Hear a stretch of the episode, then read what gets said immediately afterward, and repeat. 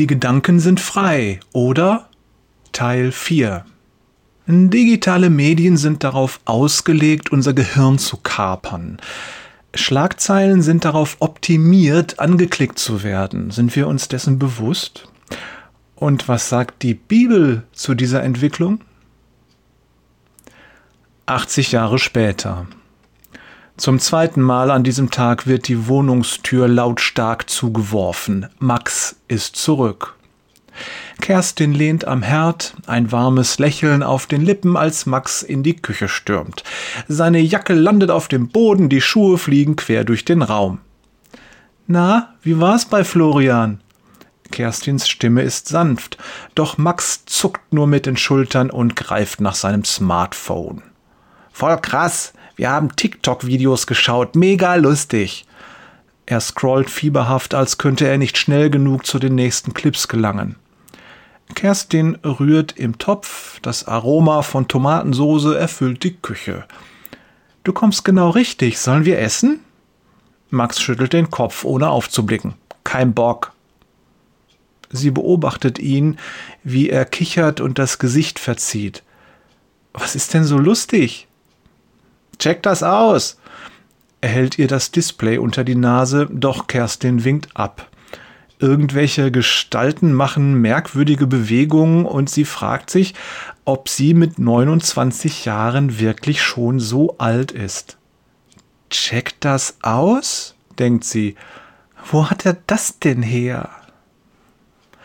Dann stellt sie ihrem Sohn einen Teller mit Spaghetti auf seinen Platz. Später vielleicht ist erst mal was. Ich hab keinen Hunger. Junger Mann, Sie streicht ihm über den Kopf. Du kennst die Regeln. Oh Mann! Max verzieht das Gesicht. Missmutig legt er sein Smartphone auf den Stuhl neben sich. Dann greift er widerwillig nach der Gabel, stochert lustlos in den Spaghetti herum und lässt sie geräuschvoll in seinem Mund verschwinden. Kerstin beobachtet ihn, während sie selbst zu essen beginnt. Ihr Blick schweift von Max zu dem Ordner, der im Küchenschrank steht. Sie denkt an den Brief ihrer Großmutter, eine Erinnerung an eine Zeit, in der die Menschen nicht ständig von Bildschirmen und Nachrichten umgeben waren.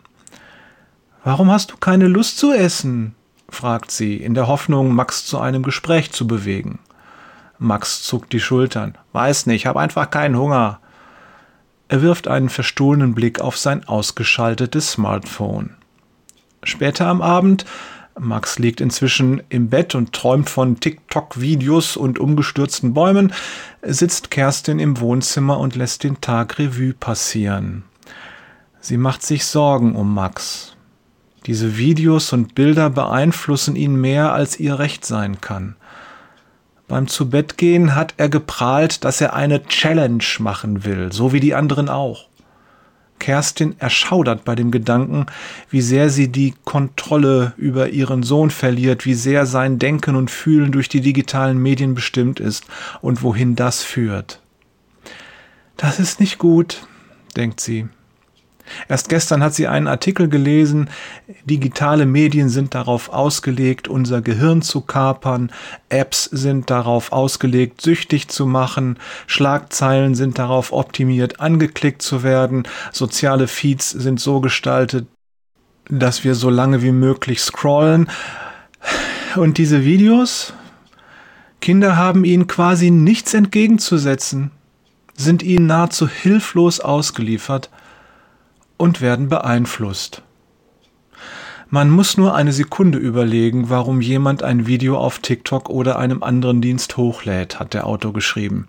In 99,9% der Fälle tut er es, um etwas zu verkaufen. Ein Produkt, einen Gedanken, eine Meinung, ein Weltbild, sein Weltbild. Der Artikel hatte mit der Feststellung geendet, dass die digitalen Medien uns nicht nähren, nein, sie mästen uns und dann ernten sie uns. Kerstin hatte das richtig erschrocken. Plötzlich konnte sie es sehen und die Erlebnisse heute mit Max hatten es ihr in aller Deutlichkeit gezeigt. Der Teufel versucht Einfluss auf unsere Gedanken zu nehmen. Sie blättert in ihrer Bibel und nach kurzer Suche hat sie den Vers gefunden, 1. Petrus 5, Vers 8. Seid besonnen und wachsam. Denn der Teufel, euer Todfeind, läuft wie ein brüllender Löwe um euch herum. Er wartet nur darauf, dass er einen von euch verschlingen kann. Besonnen und wachsam sein, denkt Kerstin. Genau das ist es, was wir beim Videogucken und Nachrichtenlesen immer wieder vergessen. Wir lassen unsere Gedanken dadurch bestimmen, was andere Menschen sagen oder schreiben oder zeigen. Wir lassen uns vor ihren Karren spannen, lassen uns Angst machen und ins Boxhorn jagen. Und damit werden wir zur leichten Beute für die bösen Mächte.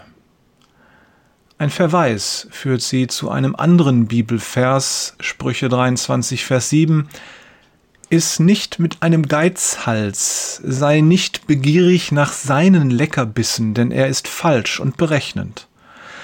Iss und trink nur, fordert er dich auf, aber in Wirklichkeit gönnt er dir nichts. da könnte man fast lachen, wenn es nicht so traurig wäre. Kerstin schließt ihre Bibel. Iss mich. Schreit das nicht jedes Video? Trink mich.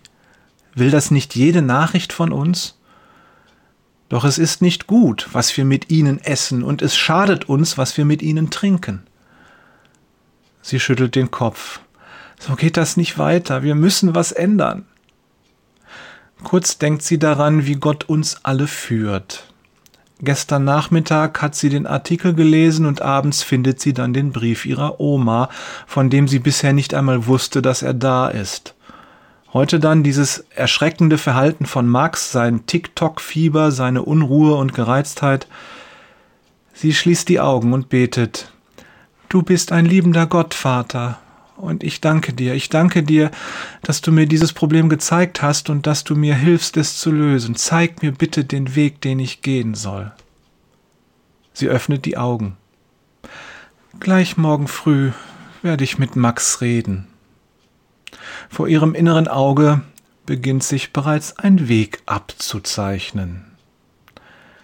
Liebe Grüße von Jörg, du bist, was du liest. Und Thorsten, welcher Geist prägt dich, Wader?